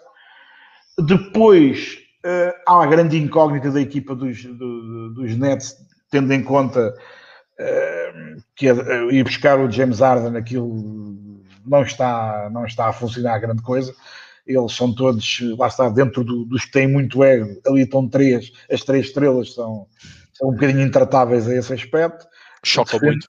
Chocam muito. Defender está quieto e aquilo não está a funcionar de todo. E, e, os Nets tinham uma profundidade de plantel tremenda, que eu achava que era o grande trunfo deles, para irem buscar o James Harden e juntar uma terceira grande estrela, mexeram naquilo tudo e eu acho que perderam esse trunfo. E muito sinceramente, eu não acredito até podem ganhar o Oeste, mas eu acho que depois de chegarem a uma final com qualquer uma das equipas de, de, Los Angeles, eu acho que eles não se aguentam, é a minha opinião. Depois há aqui mais uma série de equipas que normalmente são as mesmas, pelo menos dos anos, têm hipótese, mas vamos ver. A equipa de Milwaukee, lá está, tem o melhor jogador das últimas duas épocas, portanto isso pode ser uma grande ajuda. Vejo a equipa de Denver, desde que o Jamal Murray mantenha o nível que exibiu, por exemplo, em Orlando na bolha, se chegar sempre a esse nível, ou pelo menos na parte decisiva, a equipa terá algumas probabilidades. Boston é sempre uma equipa, eu acho que não tem tanta profundidade quanto isso, mas tem bons jogadores e tem um excelente treinador. Filadélfia anda ali a tentar, mas eu também acho que faltam algumas coisas. E depois há a equipa do, do, dos Utah Jazz, que está a fazer um, uma temporada até a ver muito, muito boa. E eu acho que a equipa pode ser uma grande surpresa, mais ainda porque eles jogam sempre com um bocadinho de público. E isso, parecendo que não, pode fazer alguma diferença. E porque tradicionalmente em casa eles são sempre muito fortes. E eu acho que eles não é só por estarem em primeiro nessa altura, a equipa é de facto uma boa equipa, tem bons jogadores, muito experientes e eu acho que eles podem conseguir ali alguma coisa acima do esperado. Muito bem, agora vou só te pedir que me digas uh, para ti qual será o jogador revelação e também uh, o teu prognóstico futuro para o MVP eh, da NBA. E a seguir vamos aos comentários, que temos aqui alguns comentários para poderes responder. Bom, revelação é, é difícil. Eu, eu, eu no recordo semanalmente faço uma conversa com os leitores e quase todas as semanas me perguntam isso. É difícil dizer um. Porquê? A NBA, com o modelo do draft, todos os anos entram vários jogadores. E, e só nos novos, todos os anos há jogadores. Pronto, é assim, o, o, número 1 um e o número 2 do draft, mesmo que joguem muito bem, não é uma surpresa. Por isso é que eles foram escolhidos em número 1 um ou número 2. Mas tu tens muitas vezes o 6, o 7, o 12, o 15, o 18, e estou a dizer números ao calha, que não, lá está, não se esperava tanto, e depois tu vês jogar e jogam muito bem, porque encaixaram bem na equipa, porque o modelo os favorece, porque a equipa não tinha ninguém com aquelas características e eles jogam mais minutos do que estava previsto. Enfim, depois há uma série de fatores. E há muitos jogadores, eu não consigo dizer muito sinceramente, dizer um, há muitos entre os novos e entre aqueles de segundo, terceiro ano, que, que estão, digamos, que, que, evoluíram muito, muito, muito. Eh, sei lá, vou dizer só um porque, porque eu acho que ele efetivamente fez uma mudança que seria pouco lógica, foi o Jeremy Grant. Ele, passou de uma equipa boa, Denver, para uma equipa fraquinha, uh, Detroit, mas passou a ser, digamos, o dono de uma equipa. E está a jogar como o dono de uma equipa, ou seja, ele passou de ser uma figura uh, número 3 ou número 4 de uma equipa e passou a ser a figura número 1 de uma equipa. A questão é que lá está, vai fazer grandes números, está a fazer, mas não vai ganhar nada. É? Em Denver poderia ganhar alguma coisa, mas são opções. Mas pelo menos ele está a mostrar, e isso parece-me interessante, que é, eu tenho capacidade, tenho perfil para ser o líder de uma equipa e não ser apenas o braço direito ou o braço esquerdo de alguém. Posso ser eu a cabeça de uma organização. Eu estou a dizer este, poderia dizer mais 20 ou 30, mas este, até pela opção que ele tomou, que foi muito criticada por, por muita gente, eu acho que ele deu um passo atrás na perspectiva, não já este ano, mas daqui a dois ou três anos, poder ser um jogador completamente diferente e se calhar estar entre os melhores. Acho que esse, pela opção, digo isso. Em relação a quem é que vai ser MVP, olha, nem de propósito, ontem eu e o Miguel Minhava, quando estávamos a comentar o jogo de uh, Milwaukee e, e, a exibição em concreto do Giannis, é, é assim eu não acho que o Giannis Antetokounmpo seja o melhor jogador do mundo. Não acho. Eu não acho que ele seja o melhor jogador da NBA. Não acho. Eu acho que ele é dificilmente, já ganhou os últimos dois anos, e quem viu, por exemplo, o jogo de ontem, ou quem for ver o jogo, ou for ver pelo menos os números, com aqueles números é difícil ele não ganhar. Essa é a questão. Porque isto depois, lá está. Tu se tiveres uma equipa, os Nets, James Harden, Irving e Durant, por muito bem que ele jogue, é difícil que um deles seja MVP. Porquê? Porque ao lado dele vai haver alguém que também vai ter grandes números. E se não tiverem, vão perder muitos jogos, portanto aquilo também não serve para nada. Eu acho que acabam por se anular uns aos outros. Em Los Angeles, eu acho que entre LeBron James e Anthony Davis, penso que isso também poderá acontecer. O protagonismo e os números de um e de outro poderão também jogar contra eles. Uh, eu pelo que tenho visto, acho que Giannis, pela facilidade que faz pontos, ressaltos e assistências, dificilmente não parte uh, outra vez como principal favorito. Mas Luka Doncic, Nikola Jokic, estes dois principalmente, lá está também pela facilidade com que fazem tudo, e nomeadamente pontos, ressaltos e assistências, acho que estão à frente de todos os outros. Mas depois há mais gente, há Embiid, há Lillard, há Steph Curry outra vez, os dois dos Lakers já disse, há muita gente, mas eh, eu ficarei admirado no final se os números de Giannis, Jokic e Doncic, se os números que eles apresentarem não, não, não, não forem suficientes para um deles ser MVP. Vou ficar surpreendido com isso. Muito bem, fica aqui a dica do, do Luís. Vou passar então com os comentários, vou escolher, perdoem-me, não vai, não vai ser possibilidade de haver responder a todos os comentários. Um, Vou começar pelo, pelo nosso administrador aposta ganha também, Rodrigo César, que está aqui connosco a acompanhar-nos a emissão e que lança uma pergunta, Luís, e eu vou ler.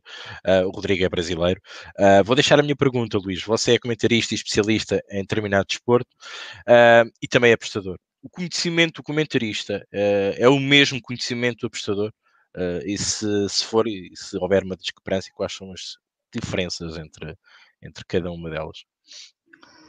A pergunta é bem colocada, de facto. Uh, é assim, eu acho que quando alguém comenta em específico uma modalidade, atenção, eu na televisão comento só basquetebol, mas eu no jornal eu escrevo todas as modalidades, assim, começando por futebol, portanto, uh, eu, acho que quando alguém é comentador específico de uma modalidade, parte do pressuposto, pelo menos somos levados a acreditar que a pessoa domina de alguma forma esse desporto, portanto, e que sabe, eh, sabe muito sobre esse desporto.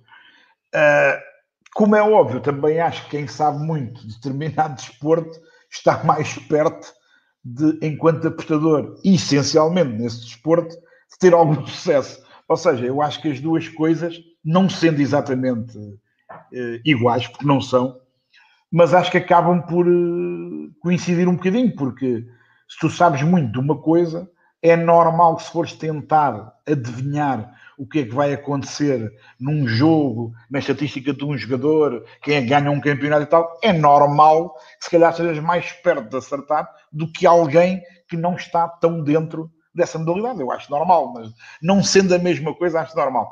E acho que o trabalho que se faz eh, de preparação dos jogos, de conhecimento dos jogos e tal, também ajuda a, a estar mais perto de poder, num determinado tipo de apostas, se calhar, lá está, perceber um ou outro sinal mais, mais, mais óbvio, mas, eh, mas também se fosse exatamente a mesma coisa, todos os comentadores eram os melhores apostadores do mundo. Do mundo. É verdade. e não é verdade. É verdade, é isso mesmo. Mas ajuda, ajuda naturalmente. Ajuda. ajuda. Muito bem. Outra pergunta, Francisco Del Mundo, um habitué também nos nossos chats no podcast, que aposta ganha. A minha pergunta é simples: porquê é que as apostas uh, são ainda mal vistas e como mudar isso? Uma pergunta desafiadora aqui para alguns. Eu, eu, eu, eu, concordo em parte só com a pergunta. É, eu, eu, eu não me lembro há quantos anos comecei a apostar, mas já foi há muitos. Eh, eu lembro-me, foi no eu já apostava quando, quando foi a célebre do, a célebre do Abel Xavier no, no Europeu, com a França. Uh, as apostas há muitos anos, há umas décadas, de facto era visto uma coisa, como é que eu ia dizer? Não era bem ilegal, não é bem isto, mas era uma coisa muito de nicho de mercado e, e as pessoas, as as próprias pessoas que apostavam uh, falavam disto um bocadinho a medo era, era um bocado como cair ao casino. E, e, eu sempre gostei de ir ao casino, lá sabes, eu gosto de jogar, gosto, gosto da adrenalina de, do jogo em si. Uh, mas eu, eu, por exemplo, eu via pessoas conhecidas no casino que quase se escondiam umas das outras porque não, não era bonito ser visto no casino e tal. As apostas, eu acho que houve no início, digamos, do grande boom das apostas em Portugal, havia um bocadinho este conceito dizer que se apostava era um bocado, Ih, ou viciado, e Se, calhar não, se calhar não tem dinheiro para comer e anda a gastar nas apostas. Havia um bocadinho esta, esta postura, esta conversa, mas, mas é curioso porque este é o mesmo país eh, onde se gasta milhões em raspadinhas, e nomeadamente na classe mais, eh, se calhar, eh, não vou dizer desfavorecida, mas, mas com mais dificuldades do, do, do na sociedade onde, onde os, os idosos, os reformados, são provavelmente aqueles que mais dinheiro gastam nessas coisas, não é? E eu não vejo ninguém preocupado com isso. Não é preocupação nenhuma. Ninguém se preocupa. Até vou sair de, de, de, dos jogos, como se costuma dizer, de, sorte e de azar. Que é uma expressão que eu acho muito engraçada da sorte e do azar. Eu não vejo ninguém preocupado uh, com os concursos televisivos em que, mais uma vez, os reformados ligam 50 vezes por dia a pagarem taxas de, por cada chamada, coisas que são um roubo autêntico, e eu não vejo, vez a vez, houve uma queixa, não sei de quem e tal, e não sei o quê, mas eu não vejo ninguém dizer assim, meus amigos, isto tem que acabar, isto é uma vergonha, porque isto a maioria das a esmagadora maioria das pessoas que liga para essas coisas não percebe o que é que está a fazer, não percebe quanto é que está a pagar. E não é por meterem lá um anúnciozinho uh, no, no, canto da televisão que ninguém consegue ver, a dizer que é 0,40 não sei o que, cada chamada, cêntimos, vezes, não sei claro. ninguém percebe nada do que é que ali está. E as pessoas que estão em casa, é? uh, às horas em que aquilo normalmente funciona, são pessoas reformadas, são pessoas que vivem sozinhas, são pessoas que têm pouca cultura, têm pouca capacidade de entender o que é que estão a passar e ninguém se preocupa com isso. E eu acho que isso é uma forma muito mais violenta, entre aspas, de tentar tirar dinheiro às pessoas do que, obviamente, as apostas. E passo a explicar porquê. A mim ninguém me obriga para fazer uma aposta. Eu aposto porque quero podem dizer assim, então, mas não, há, não conheces casos de pessoas que gastaram Conheço, claro, conheço. No casino, nas apostas, mas também conheço muita gente que abusou de beber álcool. Não é? Eu não vejo ninguém dizer que para se proibir de vender vinho no, no, no supermercado. Isso como é evidente.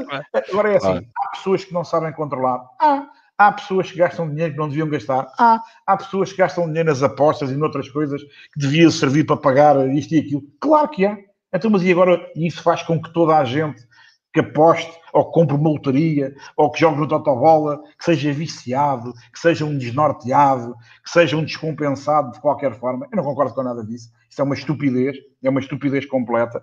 E a grande verdade, e isso é bom, é que se a nossa sociedade tem mudado ao longo dos últimos tempos, noutros assuntos, e se calhar ainda mais importantes do que este, também é verdade que hoje já se fala de apostas sem nenhum problema, já se vê em todos os canais televisivos as casas de apostas a patrocinarem tudo e mais alguma coisa. Aliás, é uma coisa engraçada de um bocadinho. Toda, todas essas pessoas que acham que, que as casas de apostas são todos um bando de criminosos, e atenção, eles até podem ser todos criminosos, mas não são eles que obrigam as pessoas a apostar. Primeira questão. Segunda questão, ninguém fala do dinheiro, e atenção, as casas de apostas ganham balúrdios autênticos.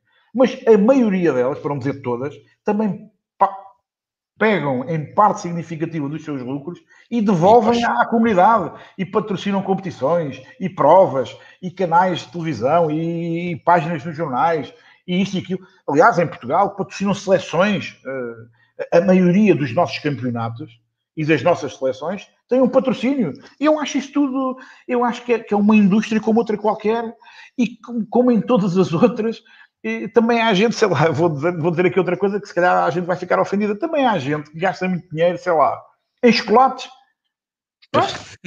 Gosta de chocolates. Mas, mas, mas, se calhar se comer só chocolates não, não faz bem. Pois não, faz mal. Pois faz. Mas pronto, então e agora o que é que se vai fazer? Vai-se proibir os chocolates? O facto de haver pessoas que não sabem controlar, que não sabem gastar devidamente, não sabem orientar a sua vida, isso não faz com que tudo, todos os outros tenham que ter uma chancela em cima deles, porque claro. também gostam de fazer determinadas coisas. Não faz sentido nenhum. Mas eu acho que isso, hoje em dia, felizmente, já não é visto com o desdém que acontecia há 20, 30 anos, de todo. Hoje em dia é uma coisa cada vez mais normal uh, e, e, acho que tende, tende, tende a ser uma coisa tão banal uh, como a primeira vez que fui à Inglaterra, quando vi as, as lojazinhas das, das casas de apostas, que achei, fiquei admiradíssimo, o que é que é isto? Pronto, para os ingleses, já nessa altura, era uma coisa banal. Fazer apostas em Inglaterra é uma coisa tão óbvia como não sei o quê para eles. Quer dizer, eu não acho muito óbvio eh, fazer uma aposta, mas esse dia de Natal vai estar a nevar no aeroporto uh, em Londres. Eu não acho é normal. Eu não acho uma coisa normal. Mas também não acho normal apostar em, corrida, em corridas de cães e de galos, e, galgos, e de cavalos, mas, mas há pessoal que gosta, qual é o problema? Eu não gosto. É como diz o outro, não gosta, muda de canal, é tão simples quanto isto. Agora, achar que os outros são tontos, são criminosos, são isto e aquilo, aí é que eu acho que sinceramente não, não faz sentido nenhum, mas já não é o que era. Se me permites a ousadia, eu acho que o facto de Portugal ter regulamentado as apostas esportivas também veio apaziguar um bocadinho essa má uh, a má informação que a maior parte das pessoas fazem, esses julgados que fazem para quem aposta, e também que permite, numa, numa questão legalizada, como tu disseste muito bem, que os clubes, um, que os patrocínios e que os impostos cobrados às casas de apostas também entre esse dinheiro na comunidade. Uh, acho que esse foi também um grande passo em Portugal para que as apostas deixassem esse lado oculto, esse lado de de doença, ludopatias por aí associadas, uh, e passasse um bocadinho para o, para o, lado mais branco da, da questão, e acho que a regulamentação em Portugal trouxe um bocadinho isso, trouxe também interesse, trouxe casas de, de algum renome uh, europeu para estar aqui a operar em Portugal e oferecer os seus produtos. Um, lá está, pessoas como tu e como eu que gostam de apostar e que apostam. Deixa-me pergunta... só, deixa só acrescentar-te aqui um pormenor. Uh, ainda assim, eu acho que Portugal trabalhou muito mal e trabalha ainda mal uh, a questão das apostas. Portugal, durante muitos anos, os nossos, os nossos responsáveis, os nossos governantes, independentemente uh, da cor ser esta ou aquela, é indiferente, primeiro não, não, perceberam nada do que é que se passava com as apostas. Lá está. E provavelmente, admito eu, é pá, isso é uma coisa muito esquisita e tal, lá está a tal conversa, e isso é melhor não mexermos nisso e tal. E durante anos e anos andaram a fingir que, que em Portugal não havia apostas quando havia e toda a gente sabia. Depois houve alguém, que eu não sei quem foi, que acordou um dia e, disse: Bom, mas se calhar nós temos andado a chutar isto para canto e se calhar estamos a perder dinheiro com impostos. Então mandaram fazer ali um estudozinho assim em cima do joelho e concluíram que não era perder dinheiro, era perder milhões e milhões e milhões. E então a seguir fizemos o que é muito típico, não fazemos nada e no dia a seguir queremos fazer tudo. E então eu acho que criámos um modelo pouco pensado, pouco lógico, pouco atrativo para a maioria, para as principais casas que operam a nível internacional, uh, e, e, passámos a fazer coisas que, quanto a mim, têm pouco sentido, como, nomeadamente, uh, achar que faz que é correto taxar uh, volume de negócio e não, e não o lucro. como é evidente, vamos levar isto em absurdo. Uma casa de apostas tem um volume de negócio de um milhão, por hipótese, num dia. É óbvio que eles ganham muito, toda a gente sabemos disso. Mas, em absurdo, eles podem perder um milhão todo, não é? Não, podem perder um milhão, não. O volume ser um milhão, eles não ganham nada. Eles não só devolvem um milhão porque as apostas foram todas certeiras, como têm que pagar o valor das apostas. Faz algum sentido pagar pelo volume e não pelo lucro? Também podem dizer assim, mas é difícil depois entender o lucro. Está bem? Então, e como é que sabe? É, é, é, tão difícil como saber o volume de negócio. É a mesma coisa. Claro, é a mesma coisa. Se, se, acreditas que o volume de negócio é aquele, é muito simples chegar ao fim e ver quanto dinheiro é que se ganhou ou quanto é que se perdeu. É muito simples. E eu não acho muito lógico que, num primeiro momento, a ideia foi vamos taxar no bolo e não no lucro. Não me parece muito, inteligente. Acho eu, eu pelo menos não me parece muito inteligente. Eu também concordo. E, e acho que é isso que esteve na origem pelo menos de entrada, de muitas casas que, que até tinham interesse em trabalhar em Portugal uh, e andarem para trás. Acredito daquilo que me chegou aos ouvidos, que há mais casas interessadas em, em, em entrar em Portugal, que este pandemónio, pandemia, uh, atrasou um bocadinho determinados processos, segundo o que me chegou aos ouvidos, mas quero acreditar que quando isto normalizar, que vamos uh, passar a, a ser um país normal, e normal é, a exemplo dos que estão próximos de nós, termos basicamente tudo o que são as grandes operadoras a poderem trabalhar com cabeça, tronco e membros, fazendo com que o consumidor possa ter a sua escolha eh, como bem entender. E, eu não estou a dizer que é melhor a casa A ou a B, eu gosto mais de umas, não gosto de outras. Uh, conheço pessoas que é exatamente ao contrário, é como tudo e é assim que deve claro. funcionar.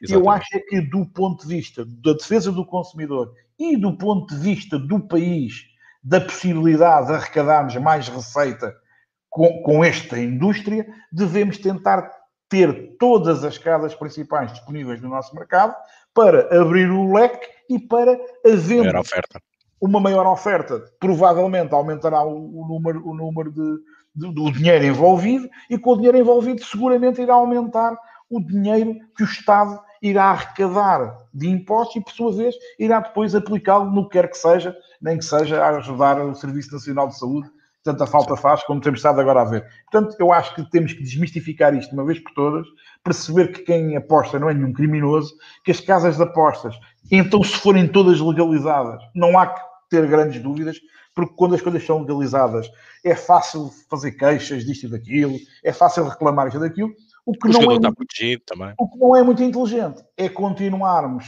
num sistema que eu agora digo que é, é, que é misto. Porque eu no outro dia li qualquer coisa, já não me lembro bem, que, mas os entendidos da coisa, os estudiosos, dizem que metade do jogo das, das apostas em Portugal ainda são em casas que, ilegais, entre aspas. E, portanto, isto, isto, mais do que estar a deixar muitos portugueses numa situação desconfortável e, e, e com pouco ou nenhuma segurança, é, é, estar a deixar essas casas receberem dinheiro sem nos devolverem nenhum e é estar a, a, a impedir o Estado de cobrar impostos que efetivamente deviam ser cobrados porque há dinheiro português a ser investido nas apostas.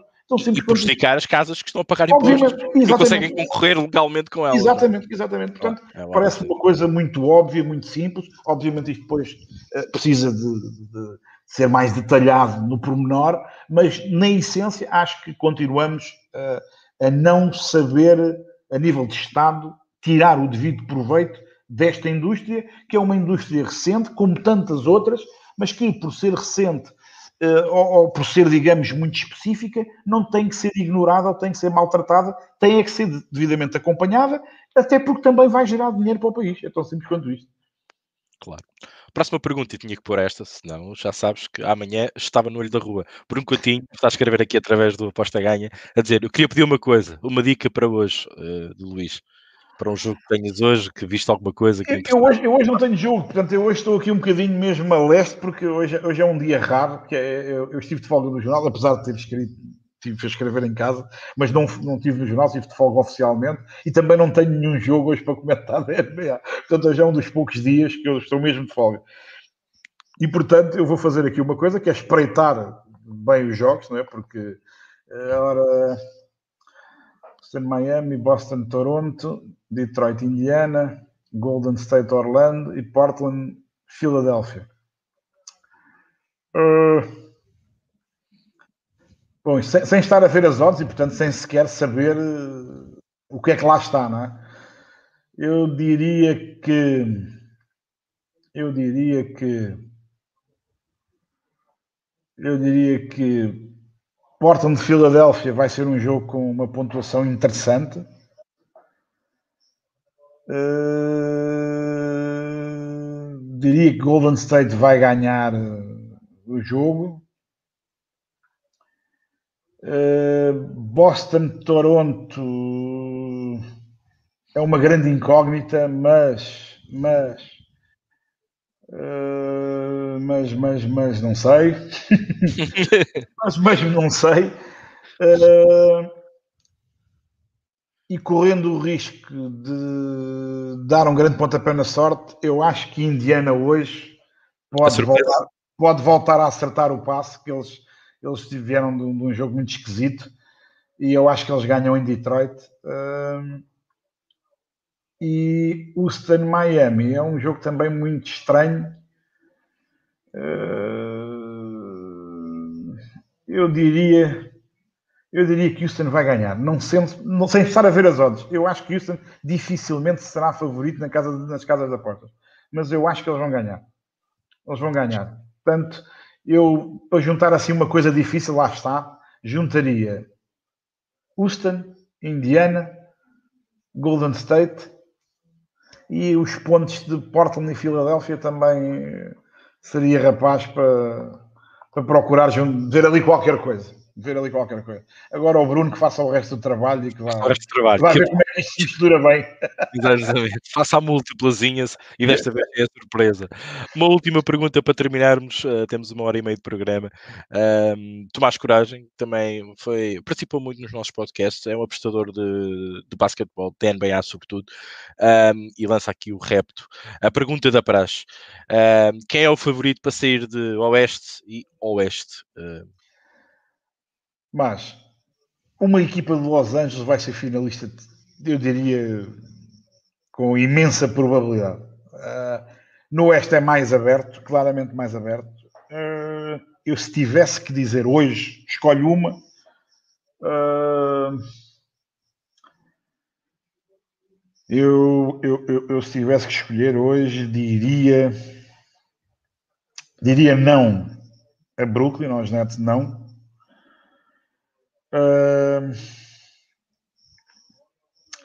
Deixaria, deixaria a coisa aqui muito aberta entre Milwaukee e Boston. Uh, mas a escolher uma, diria Milwaukee. Diria Milwaukee, sim. Acho que tem a contratação do Drew Holiday, acho que pode ajudar a equipa a dar um passo diferente em relação ao passado. Muito bem. Fica aqui as dicas um, do, do Luís.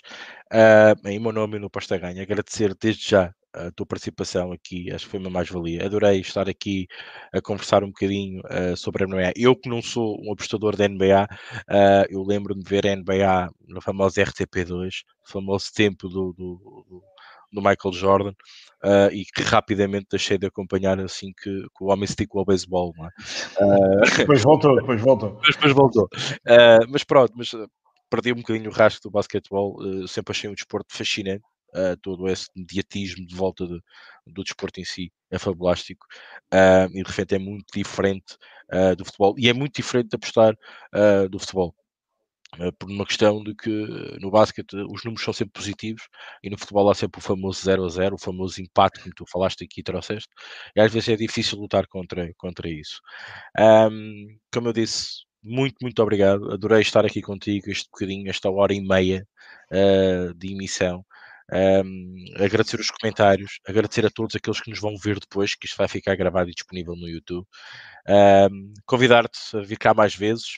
Quando quiserem, sempre que eu, que eu possa, que não é, muita, não é, não é não ser muitas vezes, é, é, é, sempre difícil porque entre o jornal, a televisão, é muito complicado porque eu mesmo nas folgas do jornal costumo ter televisão e portanto é muito difícil é horas, é, este tipo de horas eu estar eu estar em casa é raríssimo, é raríssimo, hoje foi mesmo uma coisa muito, muito peculiar, mas obviamente sempre que precisarem e que eu possa, não tem problema nenhum, uh, estou sempre disponível, eu, como, eu, como eu disse no outro dia, eu escrever e falar é como eu ganho a vida, não tenho nenhum problema, para mim é muito simples, gosto, lá está, eu gosto imenso de conversar com as pessoas, de, de, de, seja independentemente do tema, até temas que eu não percebo, mas também gosto. Também uhum também, também faço parte daquele lote que mesmo quando não sei, quando não sei das coisas, também tenho uma opinião sobre elas, não é? E gosto claro. de ouvir quem sabe, e gosto de, de, aprender, de conhecer mais as coisas. Tenho pena que o meu dia não tenha para aí, sei lá, 50 horas por dia para eu poder fazer o que faço e ainda poder ler mais e, e ver mais coisas e, e ir à procura de outras coisas, porque era isso que eu gostava.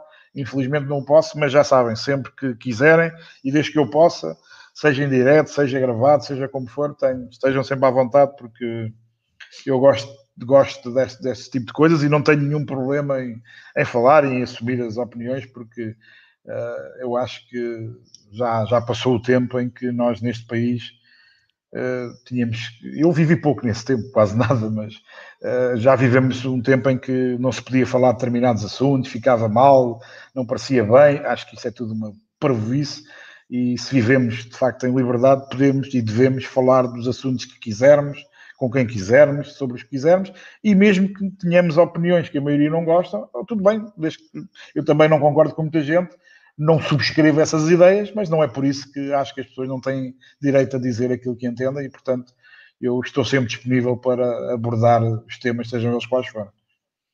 Muito bem, fica aqui a deixa, fica aqui o convite também. Uh, obrigado a todos, obrigado mais uma vez, Luís.